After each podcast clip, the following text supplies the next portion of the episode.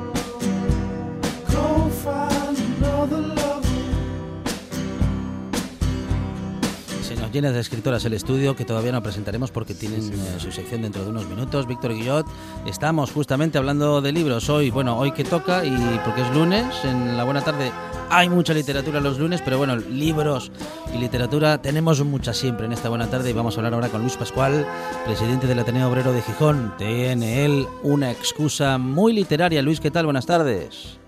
Hola, buenas tardes. Bueno, ah, Luis, enmarcado en el ciclo Gijón entre libros, hoy en el Centro Municipal Integrado del Llano tenemos una conversación ah. en la que el libro tiene mucho que decir y a partir de su historia vas a contar muchas cosas. Sí, hoy, como bien dices, invitado por el Centro Municipal del Llano, que es el que organiza este ciclo de Gijón entre libros, pues nos toca un poco desde el punto de vista del Ateneo de Gijón, al cual yo tengo el honor de representar, pues conocer un poco lo que fue su historia pasada y presente a través del libro, de una manera, bueno, pues lógicamente sucinta, coloquial, en plan formato charla, y bueno, donde se darán algunas pinceladas sobre, sobre ese tema la historia del eh, libro, el papel del libro en el Ateneo a través del tiempo. Bueno, Luis, eh, que duda cabe que tiene un papel importante, un papel preponderante y que ha definido en buena parte, bueno, la historia del propio Ateneo y también, bueno, sus principales luchas, ¿no? Por la cultura y por la libertad de pensamiento. Sí, efectivamente, ya desde los inicios fundacionales del Ateneo Obrero de Fijón, en 1881, pues al poco tiempo ya se crea una sección de biblioteca eh, y esa sección empieza a crecer eh, en fondos mm, documentales, bibliográficos, gracias fundamentalmente a la aportación en principio de, la burguesía ilustrada gijonesa. La propia sección cuenta con con el tiempo con fondos para adquisición de, libros y eh, todo ello eh, marcado dentro del valor que se daba en el Ateneo de Gijón a, la formación, eh, que en ese momento lo representaba fundamentalmente el libro, no eran épocas de otras tecnologías, pues a través del libro mm, se quería dar posibilidad de que la gente, la ciudadanía de Gijón, especialmente los socios y socias de la entidad, pero también estuvo llegó a estar abierta a, la ciudad de Gijón, eh, pues toda una serie de obras de todo tipo, de, formación en muchos casos, no para formación de los obreros, pero también de entretenimiento, de literatura, de, pensamiento político, y todo ello va conformando una biblioteca que con el tiempo además se convertiría de facto en la que era la biblioteca de Gijón, porque aunque existía la biblioteca ligada al Instituto de Jovellanos, pues la Biblioteca Lateral Obrero eh, llegó a tener unos 15.000 volúmenes según diferentes fuentes, bueno, estila en esa cifra, y llegó a ser un referente incluso a, nivel del Estado para, para, bueno, cómo se gestionaban los fondos eh, bibliográficos. Eso en, esa primera etapa, hasta eh, la, clausura. sí. Bueno, eh, eso es, años en los que el Ateneo Obrero, bueno, ha hecho lo que ha hecho siempre, ¿no? Trabajar por la cultura y lo ha hecho siempre que lo han dejado, a principios de siglo, hasta esos años 30, una biblioteca que, que era nada menos que la biblioteca de Gijón eh, y que, bueno, no solamente era de las más importantes, sino que era la más importante. Sí, en Gijón no cabe duda, esos 15.000 volúmenes ten en cuenta que estamos hablando de una población en torno a 100.000 habitantes, más o menos, en, los años 30, 30 y pico mil, y, bueno, que es un, peso muy muy importante. Pero ya no solo la cantidad, sino un poco la calidad de la obra, la forma de gestionarla con un servicio de préstamo bibliotecario que fue innovador en, su momento, eh, bueno, con toda una serie de criterios de, de cómo se higienizaban y se trataban los libros y se encuadernaban y bueno, una forma, pues como te digo, no solo eh, dando importancia a los contenidos bibliográficos, lo primero de todo, sino, sino la forma de tratar ese, ese material. Pero bueno, desgraciadamente sí, llegamos como apuntas al año 37 en que la entidad se clausura, se incauta sus bienes y eh, un poco el nexo, afortunadamente mm, eh, la Junta de Incautación Municipal pues eh, recuperó una serie de volúmenes que ahora mismo se estima en unos 9.000 que constan en la que ya sí es la, biblioteca pública actual de la ciudad, la biblioteca pública Jovellanos, y en donde están, creemos que además mm, pues eh, depositados con, con, honra y con, con indicación de lo que fue ese pasado glorioso, ¿no? Bueno, una entidad eh, que tiene, que ha hecho mucho por la cultura de la ciudad de Gijón y que lo sigue haciendo. Y Luis Pascual nos va a contar buena parte de su historia hoy, como decíamos, en el Centro Municipal Integrado del Llano, a partir de las 7 de la tarde. Luis, para ser parte de esa charla, hay que reservar eh, sitio o llegar con tiempo suficiente, ¿no? Eh, mira, en principio se reserva, parece ser sitio. Eso ya depende del Centro Municipal Integrado del Llano. Yo creo que los que no lo hayan podido hacer pues que llamen todavía, que deben quedar plazas y bueno, pues ahí iremos viendo un poco esto, incluso habrá muestra de algunos ejemplares de aquellos tiempos gloriosos y también luego haremos un apunte al, momento actual, en el que también el Ateneo da importancia al libro de, de otra forma, más adaptada al tiempo actual, pero, pero también, ¿no? Hoy a las 7 de la tarde en el Centro Municipal Integrado del Llano, el papel del libro en el Ateneo a través del tiempo con su presidente Luis Pascual. Luis, gracias, un abrazo y que salga todo muy bien. Gracias a vosotros. Ahora en RPA puedes rebobinar cuando quieras. Rebobinar cuando quieras. Accede a www.rtpa.es y disfruta del servicio a la carta de RPA. Toda nuestra programación donde quieras y cuando quieras. Buenos días Asturias, comenzamos jornada de martes. RPA, la radio autonómica. La radio autonómica.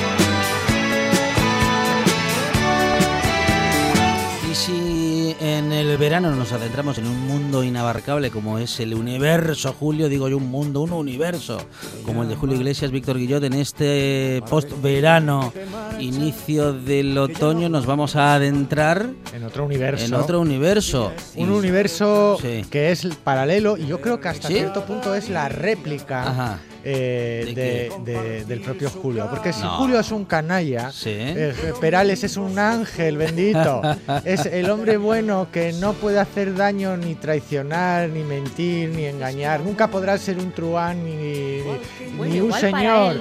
será un buen marido, será, será un buen marido, pero nunca un truán ni un señor. Y que también escribió muchas de las canciones que hicieron famoso a Julio Iglesias. y, una novela que en la vida Julio Iglesias escribirá una novela o sea, que con eso ya lo decimos bueno, todo. Bueno, Perales es escritor, sí. Exacto.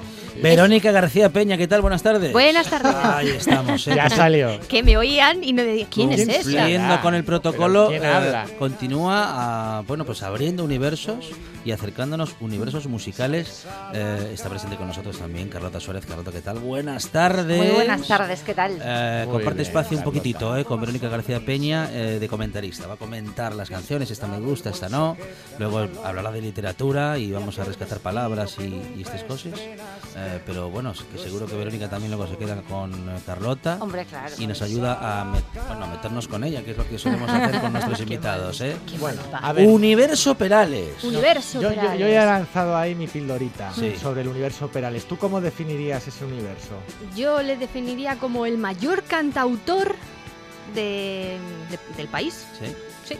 Ajá. Porque ha compuesto lo tengo, ¿eh? lo tengo Ahí apuntado. Ya sabéis que yo soy como la secretaria de los. Eh, ha registrado 510 canciones en la Sociedad General de Autores. ¡Qué barbaridad! 510, ¿eh? son muchísimas. Mm. Porque, a ver, no todas las que compone las canta él, compone muchísimas para otros. Uh -huh. sí. Y eso es lo que yo creo que más eh, llama la atención de su, de su carrera. Porque uh -huh. ha compuesto canciones para, para muchísima gente que, vamos, que para Julio Iglesias, sí. para Julio Iglesias, pero también para Masiel, para Rafael, para Iván, para Enrique y Ana. Bueno, bueno. Sí, sí, sí, para, para muchísimos. Y mmm, hay una de las canciones Sí. que bueno voy a explicar primero por qué tenemos esta puesta a ver vale. esta, esta, esta que está sonando. esta que está sonando la tenemos ¿Sí? puesta porque es mi canción preferida de Perales. Ah. sí porque eso de pintarse la sonrisa de Carmín me diréis que no es una canción. Oh. es, es, es, un verso en sí mismo. A ver a ver a ver. En otra cama y te has pintado la sonrisa de Carmín. Justo, te has colgado el bolso que te regaló y aquel vestido que nunca estrenaste lo estrenas bueno, un hombre con una voz muy normalita, muy bueno, de, sí, ¿no? vale, no es como Sí. Serrat, ni como Claro. Julio con ah, mm, mm, pero Sí. tiene su tiene su aquel. Bueno, igual es un poco, como Sí. decía Víctor, igual es un poco más ahí, el más Demas- padre. de- demasiada bonomía. más ¿Cómo que demasiada? ¿Cómo que demasiada? Eh, es, Sí, la, que- es la porque que él tiene. En el escenario se exige pues, Sí. esa desfachatez. Ajá. con Ah, que bueno, él es otros- más comedido, y sí. él no, él apa- no, da- no apetece escucharlo, apetece abrazarlo. sí, también es verdad.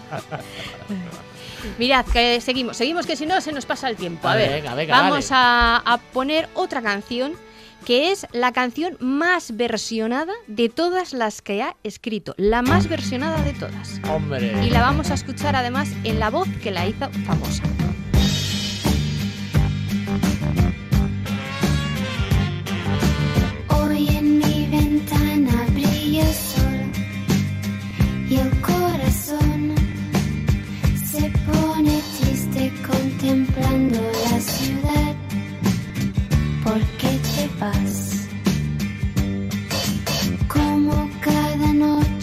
¿Ha visto Carlota Suárez que había cosas de José Luis Perales que ya sabía, pero que no sabía que sabía? Esta canción usted la conocía, Bueno, claro. pero no sabía que era de Perales. Pero sí, me pasa con Julio Iglesias, que luego salía de la radio y estaba todo el mundo por ahí tarareando Baila Morena, que digo, va, va a ser Claro, que- porque es que son, son universales, universales. Mirad, esta canción la han versionado 40 artistas distintos en Francia, Alemania, Inglaterra y hasta en Japón. Y eh, solo, solo de esta canción se han vendido más de 6 millones de, copia, de copias en Alemania y en Austria. Mm. O sea, que es una canción de récord Guinness, que Sí, eh, durante el universo Julio hablábamos mucho de récord Guinness Sí. y Perales no los tiene oficialmente, pero poco, poco le faltará, ¿eh? Bueno, como sabéis, este era el tema central de una película mitiquísima del año 1975 dirigida por Carlos Saura y titulada Cría Cuervos, Cría Cuervos. protagonizada por Ana Torrent, por Geraldine Chaplin, Sí. Florinda Chico, Mónica Randall y Héctor Alterio, entre otros. Por una Ana Torrent niña, ¿no? Una Muy Ana niña, Torrent muy niña. niña, muy niña. Esta es una película que de alguna manera casi inaugura, junto a otros dos o tres títulos, lo que sería el nuevo cine español. Y, y con una Ana Torrent muy joven y con un tema que estaba constantemente sonando, yo creo que secuencia tras secuencia, que era este. de mi amor serán contigo. Me olvidarás. Canta. Janet. Él también la cantó, pero a mí me gusta más en este caso la de Janet.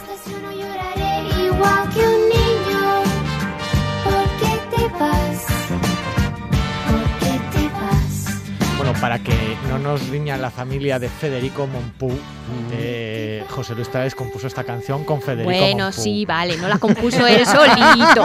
Ay, cómo sois. No, no la compuso él solito. Pero bueno, la cosa es que hoy, porque claro, a ver, tú inauguras un universo Perales. Soy tu pesadilla. Bueno, te perdono.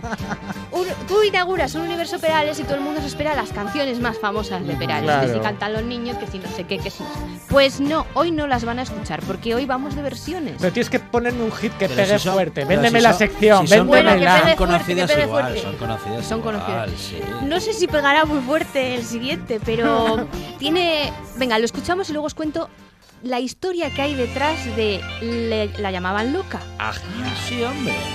Em, Mocedades.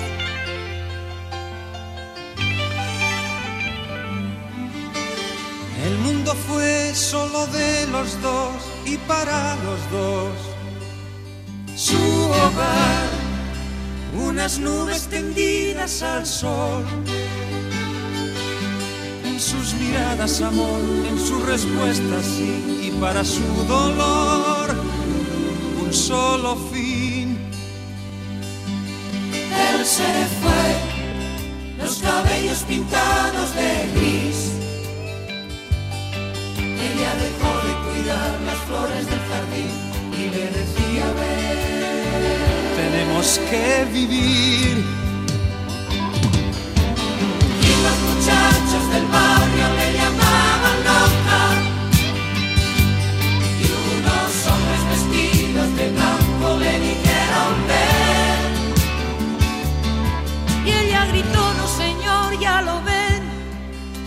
Estoy loca. Estuve loca ayer, pero fue por amor. Y es que nos la sabemos todos, Todas, estamos cantando en el estudio, parece esto un karaoke. Pues la canción que hay, o sea, la historia que hay detrás de esta canción es que Perales le gustaba inspirarse, lo ha dicho en varias entrevistas, en situaciones reales, en cosas que había vivido. En los titulares de la prensa. No, mucho más cerca. La mujer loca de la que Ujú, habla sí. es real, era una vecina de sus padres. Va. Que se había vuelto loca pues la- tras la muerte de su marido. Y entonces le sirvió de inspiración y, y compuso esta canción. Eh, que es esta versión de Mo- Mocedades, Mocedades. es muy conocida. Una de las más Dia- conocidas de Mocedades. creo que también hizo esta canción, ¿eh? Es que pero nos quedamos con la de Mocedades. Que nos Es que hizo tanto. canciones, bueno, versiones de, de esta canción, exactamente no lo sé, pero eh, compuso para Los Pecos, para Masiel, para Rafael, hoy Rafael. Sí, Muchas de las canciones de Rafael están compuestas por Perales, como Eternamente Tuyo. Yo no digo o nada, Yo sigo pero siendo aquel. Rafael es otro universo. ¿eh? Oh, eh, sí, sí Sí. que lo es, sí que lo Yo es. lo dejo ahí Como por- Camilo por si también ¿no? lo Claro. es. también Para lo es. cuando, Y cuando el Rocío. Jurado. Para Rocío Jurado también compuso canciones. Ujú. Para Diango, que acabas de mencionarlo tú, Sí. para Diango. Para Iván, ya hemos dicho que para Enrique y Ana. Para Parchís, Anda. también. para Lolita y para Lola Flores. Y para Miguel Bosé, también compuso canciones para Miguel Bosé. De hecho, le compuso una canción que estaba dentro del disco Miguel, ese que salía él vestido de torero para sí, que no sí, el amante bandido. el Ajá. diamante bandido. Pues esa- esas canciones las compuso Perales para, para Miguel Bosé.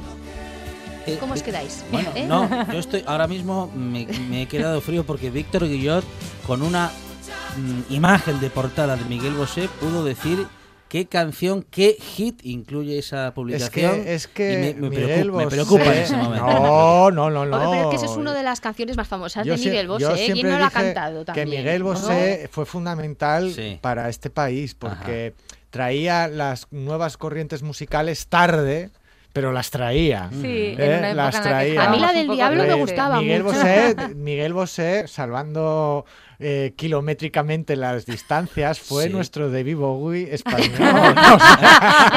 Don Diablo se ha escapado. de Se parece más a Bowie ahora, yo creo. bueno, no sé yo. Ahora, ahora está un poco Cuanto más perdido. Ahora está, no, ahora un está poco- confundido. Cuanto más aclaraciones hace Víctor Guillot, más preocupado me deja. A ver, lea los clásicos, entonces, claro, pues, universos. No, no, Universos es- un clásico. Sí lo es. Hablábamos de toreros. Sí, Vale de esta canción no os voy a decir nada. Bueno. Va a empezar a sonar y luego ya hablamos de ella. Venga, va. Va, venga.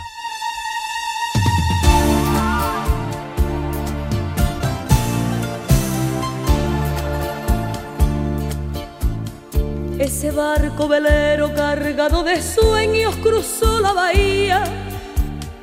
Me dejó aquella tarde agitando el pañuelo, sentada en la orilla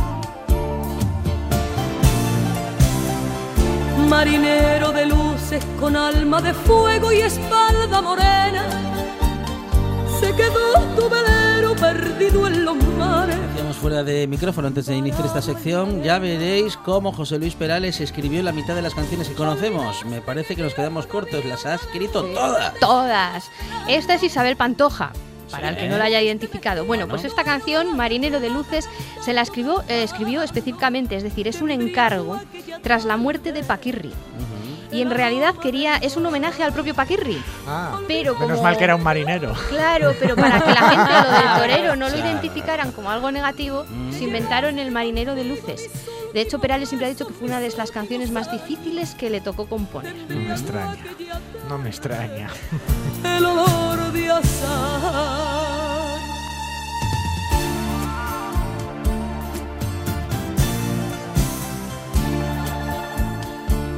hay que tener mucho arte creativo para que le encarguen una canción con un motivo específico. Y lo, haga así, lo haga así de bien, Y no solamente vaya y escriba una canción, sino que escriba una de las canciones más conocidas. Perales era el negro de la música. El, bueno, el negro de la, de la pantoja, o sea, es que es, al artista que más canciones le ha. No, fatal. Siga, siga, siga. Que le ha, compuesto. No se detenga, no se detenga, que nos vamos a poner a pensar. ¿Os acordáis de la de Se me enamora el alma? Se me enamora. bueno, pues esa, esa se la compuso. La de Déjame. Eh, esa. Déjame descansar en ti, aleluya, buenos días tristeza, los celos, ¿qué voy a hacer contigo? Hay días, eso de titular no buenos sé días nombre, tristeza me parece me parece fatal, ¿eh? ¿Cómo? Titular Buenos días tristeza, Buenos días tristeza es un título de una novela. Pero quedaría muy bien como libro, ¿eh? Claro. Buenos días, tristeza. O como programa de radio, Buenos días, pues tristeza. Bienvenidos a las ondas nocturnas. pero, no invita a quedarse. Cuéntenme.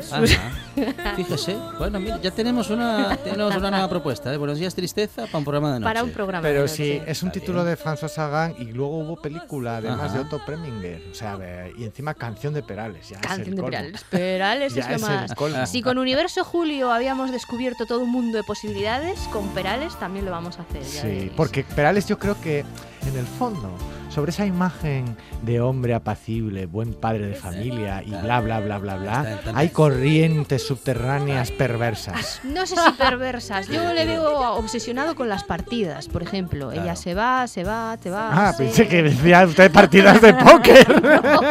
eso no lo sabemos. No, pero con, las partidas. Podemos hacer, mira, otra otro día. Ah, con las, huidas. Las huidas. ¿Que tiene alguna canción de esas de voy a por tabaco y no vuelvo? Pues eh, me voy, no quiero saber de ti. Sí, algunas sí tiene, algunas sí tiene. Ya las traía, ya las voy Bien, bien, bien, bien. ya, ya, ves cómo yo encuentro esos, esas, Entre esas y el desamor, del desamor también tiene muchas. Perales tiene zonas de penumbra y en este programa las vamos a destapar todas. Está obsesionado Víctor Guillot con eh, intentar que José Luis Perales sea un canalla. Un canalla casi, casi tan canalla como Julio Iglesias. Pero bueno. Y Perales llama, ¿eh? Llama, como con Julio. Perales llama, si estás escuchándonos, vamos a hacer un trabajo de un trabajo de producción importante y ah, vamos a conseguir. Ah, yo me voy a comprometer públicamente a que durante el tiempo que dure el universo Perales alcanzaremos a hablar con José Luis Perales. Estaría muy bien. Esa es mi palabra. Ahí está. Bueno. Eh, y escribe libros. Me, doy en el pecho. ¿eh? Escribe libros. es compañero mío de eh, de, editorial. Bueno, de sello, sello no, pero sí de editorial.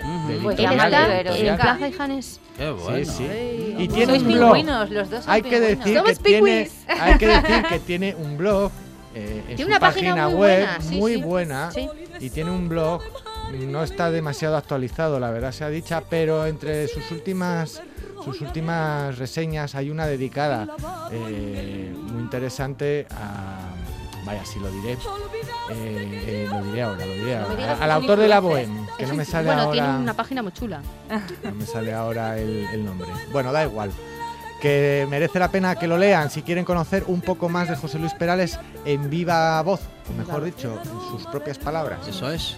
Universo Perales con eh, Verónica García Peña, eh, que como ya han escuchado está en una gran editorial desde hace algún tiempo. Aprovechemos ahora que todavía no le tenemos que tratar de usted, Verónica, gracias. De nada, encantada. también te puedes quedar, ¿eh? que ahora vamos Venga, sí, me quedo, me quedo a escuchar a Carlota, que siempre es un placer. Ese barco velero cargado de sueños la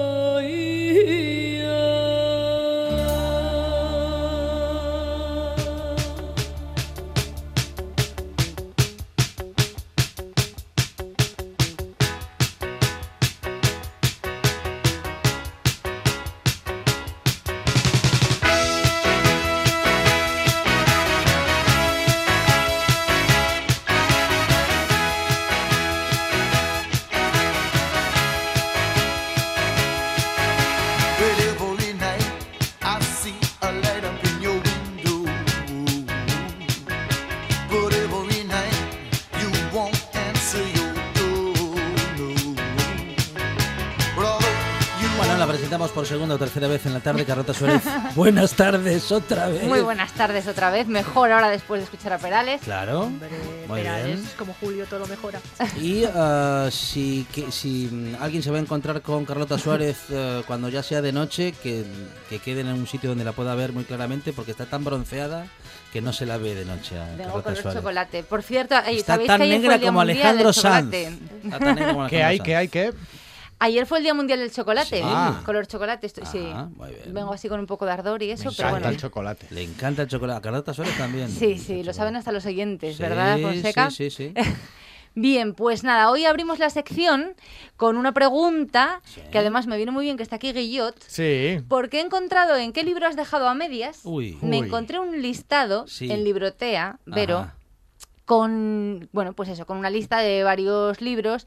Los libros que más gente dejó a la mitad o que no llegaron ni a la mitad. Venga, que los adivinamos. Venga, me tranquilizó mucho, eso sí tengo que decirlo y defenderme, que Moby Dick estuviera entre ellos. Ajá. Lamentable. Porque usted no, se lo, no lo sabía. pudo, no lo pudo terminar. No pude terminarlo. Ah, Le di una Sí. segunda oportunidad y tampoco Nada. pude, tampoco pude. Estoy del capitán y de. En fin, no pude y con lo cual me sentí muy, pues. Ah, bien, muy bonito. respaldada. Muy bonito. Sabía yo que a Guillón no le iba a parecer nada bien, No. Pero aquí tengo el listado. A ver, venga, que. Voy a ser la náusea. Empiezo. La náusea de Sartre. Eh, no. No, No, pero bueno, seguro que si el listado fuera más largo, ahí vendría. El Ulises de Joyce. Sí, Sí. sí, Ah, sí, claro, bien. claro. Sí. Crimen y Terrible. castigo. Eh, no. Guerra y paz. No, pero bueno, es un buen ¿Algún tocho. ruso, algún ruso. En busca del tiempo perdido de Proust, Sí. la Sí. divina comedia de Dante. Bueno. Bueno, Aunque- es que ese, al ser poesía, bueno, al ser pues que es difícil. Sí, sí. Ya está poniendo focicu, Eh. como decimos aquí en Asturias, aquí el señor Guillot. Eh, la broma infinita de Wallace, de Foster Wallace. Mm. Yo no lo he leído todavía. Yo tampoco. Absalom Absalom de Faulkner. Bueno, Ahí eso- sí que eso te vas a poner, ¿ves? Lo buena. sabía yo. lo sabía. Y Libra de Don Mira, peor todavía me lo pones. Y mira que, pues fíjate, yo Libra Libra sí es que un lo, libro sí apasionante. ¿De verdad no está ahí la Odisea? Te prometo que no está la Odisea. O sea, todo el mundo se ha leído la Odisea, ¿no? No, me lo creo, yo tampoco. Y el péndulo de Foucault, que yo también lo dejé, lo dejé a la mitad, y parece mentira que Humberto Eco... Yo o sea, lo que más me, me- me toca la moral de esta lista de, de clásicos modernos, casi todos, es que, o sea, los que dejáis la Biblia. los que dejáis a medias son los buenos. Cierto, cierto. Ese libro sea, lo dejamos todos a medias. la ¿eh? Biblia. Los A que ver, dejáis a ver, no, no, A ver quién leyó la que Biblia entera. Todo el mundo se lee el me Antiguo parece Testamento y el terriblemente ¿no? grave, terriblemente grave, porque aquí vamos dando aquí lecciones de literatura, de lo que hay que leer y patatín Sí. y No, patatán pero ese- y nos llevamos la No, boca, pero ese es usted, nos llenamos Guillot. la boca Eso, de eso. palabras. Pero y- ese es usted. Guillot habla de lo que hay que leer. No, no, Nosotros no. hablamos Yo de lo lo que, que me nos sorprende gusta de esta lista es que son todos libros cojonudos Ajá. y están a medias. Ah. Pero Algunos ni libros, a medias. Bueno, pero por lo menos los lo han libros que intentado, son una fíjate. reverenda mierda, ¡Apa! esos os los leéis enteritos. O sea. No, porque yo creo que aquí faltan libros en la lista. Porque, Hombre, a ver, yo no me faltan creo que todos los, los rusos... que hay que tirar a la basura. No, ¿tú crees que hay que tirar a los rusos? No, ¿Eh? y ahí no aparecen. Y- Bueno, y, yo- los rusos yo creo que son muchos de ellos están a medias. Sí, la gente no se lee crimen y castigo así como, Pues, "Buah, voy a leer Crimen y esta tarde Castigo crimen y mola. castigo". Ah, y sí, Castigo mola, pero creo que también es, es más jodido de leer. Yo creo que es uno de los que también deja a la gente a medias. El listado sería mucho más largo y también sabemos que las listas son no dejan de ser eso. además se trata, Víctor Guillot, justamente de nombrar grandes libros. Pero no, los que hay que nombrar son los que no valen la es pena para que la gente se sienta bien. Ah, ya los hemos dejado sin terminar. Porque aquí, aquí la culpa, la culpa, aquí la culpa. Porque nadie admite que dejan sin terminar a eso vamos. el de Capote. El de Truman Capote. Sangre fría, porque es un libro estupendo. Pero hay mucha gente que lo deja a medias y nadie lo confiesa. que lo deja a medias? o sea, ¿tú crees que hay un punto en la novela que, te tienes que forjar a ti mismo a... ¿Cuándo? ¿Cuando pues están matando a la familia? ¿Me lo estás diciendo en serio? Justo cuando los están desjarretando a balazos. A ver, el postureo existe, Víctor. Pero aquí no hay postureo. El postureo existe. Mira, somos dos escritoras. Lo que necesitamos es que la gente lea. Y para crear lectores. Que lean cualquier cosa. No, cualquier cosa no. A que lean para entretenerse en lugar de encender la tele. Cosa. Me estás vendiendo una moto. Me estás vendiendo la moto. Pero déjalos que empiecen leyendo un cómic. Déjalos Pero ¿por qué los tratas de subnormales? si son gente muy inteligente. No, bueno, por supuesto. Pues recomiéndales que lean clásicos universales. Bien, pero entonces. Que son igual de modernos que la última novela que aparece en la estantería del corte inglés. Sí, pero vamos Uy, pues yo estoy en la estantería del corte inglés. Vayan al corte inglés. tú, eres, moderna. Estoy esperando a que me regales y me dediques el libro, pero ya veo que no cae esa breva. Oye, los libros ya sabes que hoy ha habido un pequeño. que he venido muy rápido. Claro, ya, ya, ya. No me ha dado mucho tiempo. Bien, bueno, vamos a seguir con la sección. A ver, Carlota. Y propongo que Víctor abra otra sobre lo que hay que leer. No, sobre lo que no se debe de leer. No, anti Carlota en la radio. sobre lo que no. Dice. Sobre lo que no. Me parece que es más urgente sobre lo que no. hay que leerlo todo. No pierde usted el tiempo. Señores oyentes, hasta los ingredientes bueno, malo, de los cereales. Y así aprenderás a diferenciar lo bueno de lo malo de lo regular. Si solo lees bueno, no vas a saber entender lo malo. Si solo lees malo, no entenderás lo bueno. Pero Paulo, pero a Paulo Coelho lo podemos, lo podemos dejar de lado ya de entrada. Yo lo de todo. Hay días para todo. Verónica García con Paulo Coelho, ¿qué hacemos? Yo no he leído a Paulo Coelho. Por, eso. Pero, pero yo entiendo que haya no gente... se moja. Verónica, no, yo leo todo. Yo soy una friki de las sagas nórdicas. yo sé que lea Viveca Sten. Viveca Sten, por favor. Yo leo todas las sagas nórdicas sabidas y por haber, malas, buenas y regulares, porque soy una friki de las sagas nórdicas. Y además, como empiece una saga, pues es que luego ya pues me interesa la vida de, sus personajes y me las leo. Las madres de familia que luego hacen rollitos de canela, los congelan, los. Bueno, en fin, venga, vamos. ¡Hala! Dispara. ¿Qué curioso. Nada, solamente para, para mencionarlo, así porque el otro día eh, íbamos un poco rápido por teléfono y no lo pude comentar. Eh, hablamos, bueno, luego salió en la tele además, pero que conste que tenía yo la exclusiva. Juan Sobrino, eh, un bibliotecario madrileño, que ganaron además un premio a bibliotecas nacionales públicas, que está hablando por teléfono con los ancianos contándoles cuentos, ah, ¿no? Por teléfono. Es genial. Pero quiero, quiero romper una lanza porque esto no es nuevo. No tiene nada que ver con el COVID. Se hace desde 2013. Se hacía directamente en las residencias de ancianos y con el COVID lo que hicieron fue cambiar el formato y hacerlo por teléfono, Pero esto se hacía antes. Tengamos en cuenta que nuestros abuelos mm, están habituados a aquellas radio, eh, radionovelas. radionovelas. Entonces, para ellos, mm, pues es muy motivador y muy estimulante. Radionovelas, radioteatro. Podríamos hacer una radionovela un día. Sería genial. Ah, sí, con diálogos aquí en Claro. Chon, chon, chon. y con efecto eh, eh, a Juan le va a dar algo al técnico. Bien. Con efectos. Menudo cambio. y luego quería comentaros en esta microsección que hay un montón de palabras mm. que, que, solamente que no solamente se usan, es decir, eh, hay palabras que se utilizaron en el pasado no con el mismo concepto que se utilizan actualmente y que son muy curiosas, mm. porque bueno, hay un nuevo tesoro lexicográfico de la RAE que une un montón 70 diccionarios históricos. Qué barbaridad. Es una gozada echarle un ojo en la red porque además os podéis echar horas sin, si, se os pasan el tiempo sin daros cuenta. Y son palabras, las palabras no solo se crean o dejan de usarse, sino que muchas veces cambian de, cambian de sentido, ¿no? Cambian de significado. Entonces, os traigo dos ejemplos hoy. Venga, va. La palabra avión. Avión. Eh, los aviones se llevan usando en nuestro país desde el siglo XVII, pero anteriormente, pues lógicamente no había aviones, ¿no? Y el avión era lo que, lo que actualmente conocemos como vencejo. Ah. Ese pájaro se llamaba sí, es cierto, es cierto, sí. Y actualmente en muchos puntos del país se sigue llamando avión, pero a otros eh, a otros pájaros muy parecidos a las golondrinas. Y bueno, pues eso, que lógicamente el avión existía antes de existir el medio de transporte. El avión es muy parecido a la golondrina, solo que en lugar de tener la cola abierta con, en dos puntas, la tiene como una sola y... Eh, y es menos blanco, ¿no? Eh, sí. Bien. Eso es. ¿La golondrina es el vencejo? No, no es el vencejo, no. Lo que pasa es que antiguamente, antes de existir el medio de transporte que hoy conocemos como avión, al vencejo, al que actualmente conocemos como vencejo, se le llamaba avión. Y en uno de esos diccionarios de, pues de, la RAE, uno de esos 70 diccionarios históricos, figura la palabra avión con ese significado. es muy curioso. Si te metes ahí, y es genial. Y curiosamente, eh, vienen, de, vienen de dos raíces diferentes. El pájaro y, el medio de transporte. El, avión, o sea, el ave viene del latín gavia y en mm. cambio el avión viene del latín avis, pero viene porque en realidad viene anteriormente del francés, que es avión en francés igual, pero sin acentuar, sin, sin, ponerle, o sea, sin acentuar. Y este deriva del, latín avis, con lo cual es el mismo nombre, pero con raíces diferentes. Mm. y de ahí el, cambio de significado. Eso es. Muy bien. Y bueno, que antes no existía, porque no, había, obviamente. Y en la misma línea, el tema, eh, la zafata, Lógicamente no había aviones, no había zafatas tampoco, ah. y esta palabra es un poco machista. Es una palabra que eh, lleva siglos en el español, la zafata, pero antiguamente en, el, en, la acepción de 1726, uno de esos diccionarios que repito, os recomiendo que entréis a, consultar, era la dama que acompañaba a la reina y le alcanzaba todas sus... La sirvienta. Todo lo que necesitaba, sí, pero iba acompañándole a todos los sitios. Iba con ella pues en la carroza o donde fuera. Sí, como las damas de compañía, ¿no? Se, las llamaba así. Pero estaba a un nivel más arriba más alto la azafata. Sí, que el servicio. Era el servicio de confianza. De confianza que estaba, más arriba y por eso luego subieron a los aviones. Claro. Y la bandeja, una bandeja en la que pues la señora necesita los guantes, su majestad pues le acerco los guantes. En una bandeja que se llamaba, eh, ¿cómo se llamaba la bandeja? Azafate. Ah. Y de ahí la palabra azafata. Ah. Luego, Una figura que todavía existe. ¿eh? Existe. Nos lo apunta Juan Saiz, que está puestísimo en temas de realeza. José Luis Perales. Sí, sí, sí.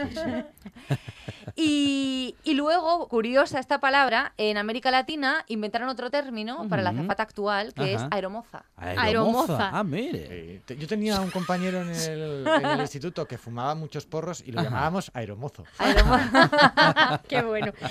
aeromoza, pues, aeromoza no suena mal del todo. No. No, suena lo que es. Que los latinos son muy prácticos. En eso lo heredaron del inglés, mm. la practicidad del lenguaje, ¿no? No tanto como la belleza. Claro, pero aeromujer suena más a superhéroe. Claro. Aerowoman. Sí, sí, sí. Bueno.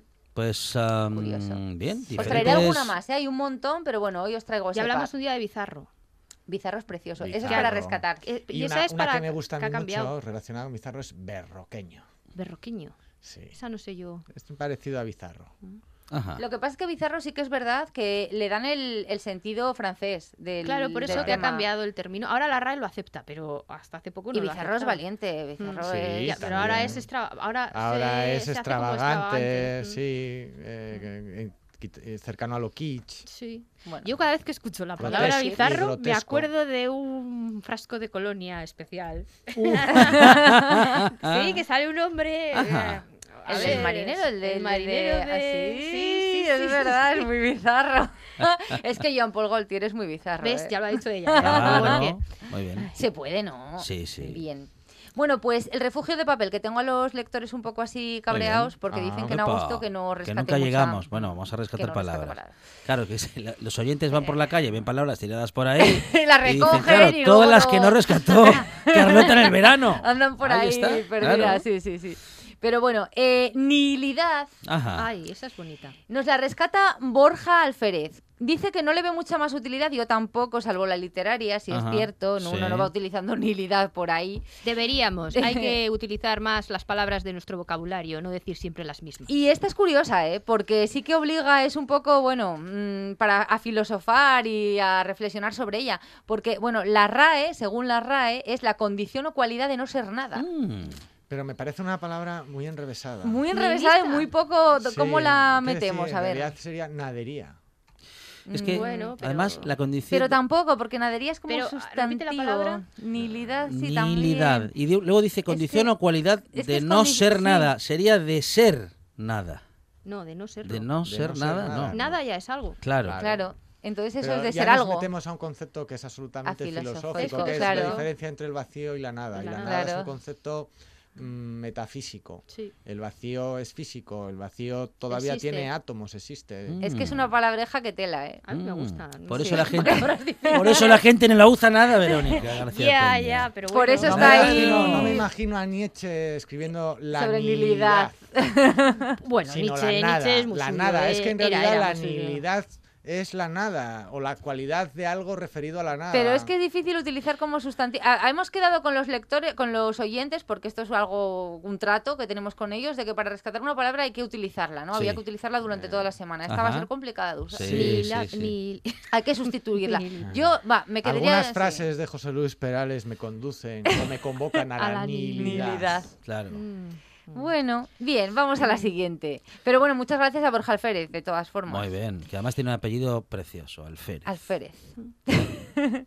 bien. Eh, desgaritar. Ah, esta me gusta. Sí. Rescatada por Rosa Ana Serrano, que declara haberse desgaritado hace años. Esta es muy buena. Y según la RAE es perder el rumbo. Ajá.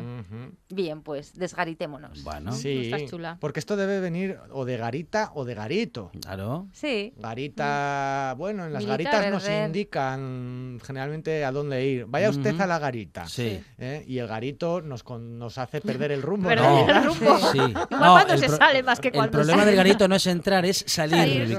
Claro, claro, en las garitas es donde se hace la imaginaria y todo esto, ¿no? Claro, claro. Y, pero desgaritar, bueno, se puede se podría utilizar. La gente que lee a medias Moby Dick está completamente desgaritada. En vez de ah. deambular por la vida, podemos ir desgaritados por la vida. Claro. Y esta es muy buena. Esta es muy buena y esta vamos a tardar mucho tiempo en recuperarla. Por mucho que queramos, no la podemos rescatar actualmente. es Dingolondango. ¿Dingolondango? Dingolondango. Pero Dingolondango es una palabra, es un ritmo. Es Pero usted lo dice cuatro veces y tiene una... baila la salsa. Dingolondango. Suena a Lolita. Suena a Nicolás Guillén. Suena, a Nicolás Guillén. Pues la, el, vamos, el, el concepto es aún mejor.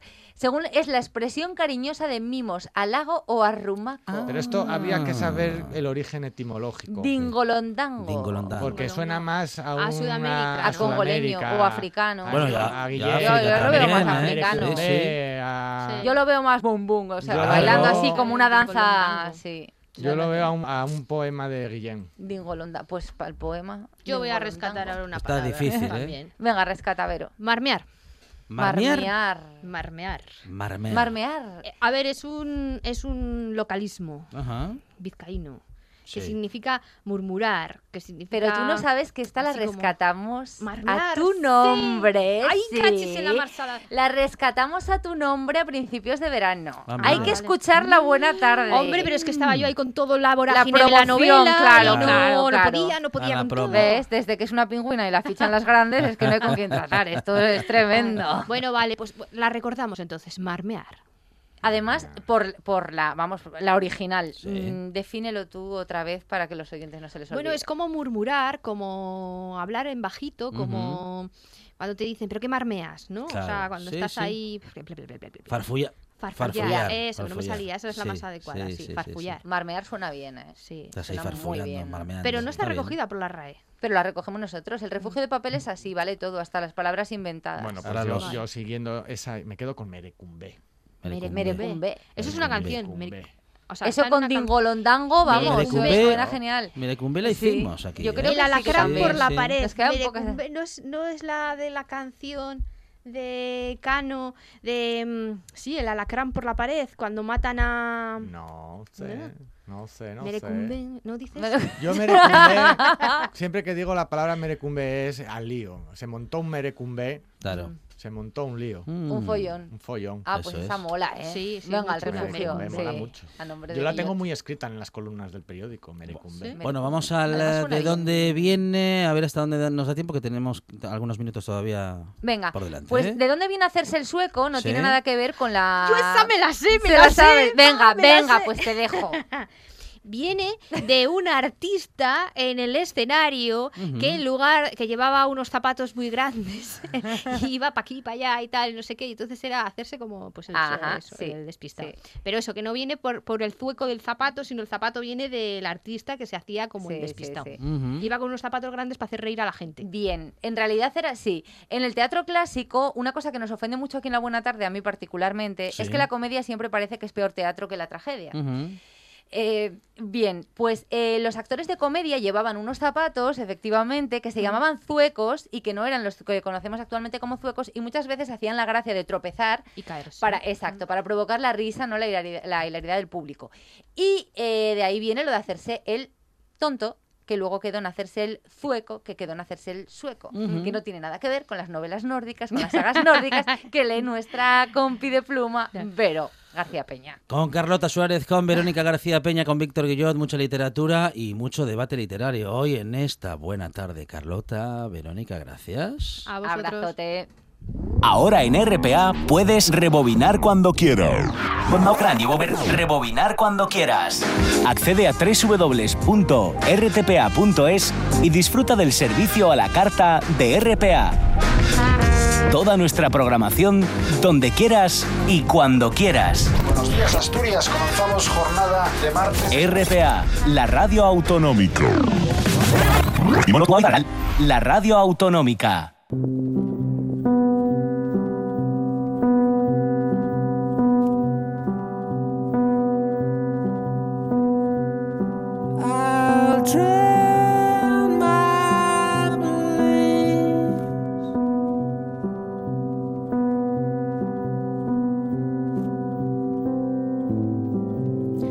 Hoy despedimos al genial actor José Antonio Lobato Víctor, eh, que fallecía esta madrugada tras luchar contra el cáncer. Lobato desarrolló una extensa y fructífera carrera en el teatro, cuerpo y alma del grupo Teatro Margen. Sí, compañía con más de cuatro décadas de vida saliendo a escena, Lobato estrenó además dos películas en cartel Enterrados, dirigida por el también asturiano Luis Trapiello, con un dramático papel de minero que se la sabe todas, y Victoria 3 de marzo en la que encarnaba a un obrero veterano. Aunque la mayor parte de su carrera respira teatro, Lobato también ha participado en series populares como El Ministerio del Tiempo, haciendo ahí un gran personaje, eh, Armando Leiva, y vamos a justamente recordar ahora mismo eh, algunos de los eh, pasajes que nos ha regalado José Antonio Lobato eh, en esta buena tarde, cuando tuvimos el honor, el lujo de tenerle con nosotros aquí en la radio. Ahora mismo nos va a hablar, nos va a recordar lo que significaba el esfuerzo del teatro. Estamos básicamente eh, pasándolo muy bien. Mm. y luego, de, claro, detrás de, ese resultado final que ve el mm. público, mm hay una ingente cantidad de trabajo, hay muchas horas de, sangre, sudor y lágrimas, podemos decir, ¿no? Mm. De, sufrimiento, de encuentro, de desencuentro, de hallazgos eh, que cuestan a veces mucho trabajo, cuesta mucho trabajo llegar a ellos. Y bueno, todo lo que eso que, conforma el proceso creativo es una, vamos a ver, estamos en el teatro por eso mm, básicamente, ¿no? Mm. Y luego evidentemente para mostrar ese resultado de ese trabajo mm, al público que es el fin último mm. y, lo que nos justifica y lo que nos hace que, que no sé, que tenga sentido todo esto que hacemos, ¿no? También tuvo la oportunidad de explicarnos hace tres años lo que significaba ser actor, el oficio de cómico. Todo lo que implica un trabajo profundo sobre algo implica sufrimiento, ¿no? Mm, mm. Pero bueno, no solamente sufrimiento, porque si no seríamos unos estúpidos masoquistas. Mm, Entonces, bueno, sí, hay muchos momentos de frustración porque el personaje no aparece, tienes que andar buscándolo, se esconde. Pero bueno, con perseverancia y un poco de oficio, al final acabas cogiendo. ¿no? Además de, hablar del oficio del cómico, eh, Lobato también tenía una poética, una manera de comprender la realidad y la propia realidad del teatro, una fuerza arrolladora capaz de transformar la realidad. Hay una realidad muy potente y el teatro lo que hace también con su realidad es eh, eh, analizar y proyectar esa realidad hacia, hacia la gente, una especie de efecto rebote, pero multiplicada, ¿no? O sea, quiero decir, objetiva. Mm, mm. Entonces, esa es la fuerza del teatro, eh, esa especie de comunión con el eh, actor-espectador, ¿no? esa especie de intercambio de energía que sucede eso pasa en el teatro. Por eso el teatro yo creo que supervive, ¿no? O sea que ha sobrevivido durante siglos a, otras cosas, bueno, sobre todo en este último, estos dos, bueno, este último siglo y este incipiente en el que estamos. en fin, la imagen prima y, cine ha sido un competidor muy, muy, muy fuerte con, respecto al teatro. Lo que ocurre es que, bueno, el cine es, otra, es otro medio de expresión o sea, mientras que el teatro, cada vez que asistes a, una función, estás asistiendo a algo único e irrepetible. Cuando en el cine vas a una película, eh, estás asistiendo a, un hecho bueno, que lleva un, proceso de trabajo detrás también, evidentemente muy grande pero eso, eso queda ahí, eso, eso es inamovible. Luego se pueden, bueno, hay, hay, películas en las que tú sabes que se han hecho revisiones con el material, porque en una película se, se desecha mucho material. Entonces, bueno, se han hecho revisiones, se han hecho modificaciones, pero mm, esto es, casi inamovible. En teatro no. En teatro tú vas hoy a ver una función y vas mañana a ver la misma, vamos a ver la misma, una función de la misma obra, y no es lo mismo. Varía. Varías tú. Hmm.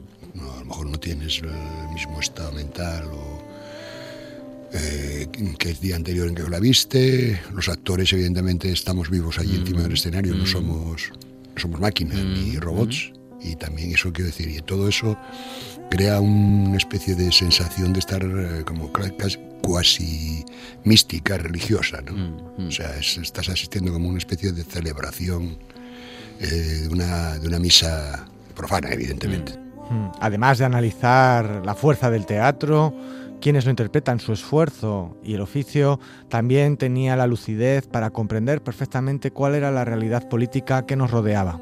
Es peor, es, teatro, es, como pereta, ¿no? Mm. mal teatro, malos intérpretes, mal argumento. Eh, el teatro hay que engañar con elegancia, ¿sabes? Hay que practicar el arte del engaño, pero sin hacer daño a nadie.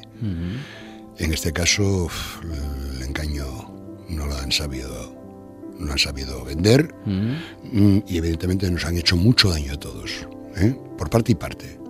Vamos a dejarlo ahí. Y además tuvo la inmensa generosidad de dejar un legado a los jóvenes actores. Si tú estudias una carrera, no sé, medicina, estudias derecho, tal, pues sí, son, son como carreras de prestigio, ¿no? actores, todavía en este país todavía se le mira con un poco de recelo, ¿no? Mm. El payasete este, ¿no? ¿Qué quiere este? ¿Qué, es eso? Eso no es serio, ¿no? No es serio. Eh, bueno, yo lo que les diría a los jóvenes es que si lo quieren realmente, que, que vayan a por ello de cabeza. Y sobre todo que piensen una cosa, que sobre las tablas, sobre, sobre el escenario, cuando están con el resto de compañeros de, su compañía haciendo teatro, cuanto más generosos sean, más van a recibir. ¿eh? José Antonio Lobato, compañero, hasta siempre. Llegan las noticias, tras lo cual esta buena tarde sigue.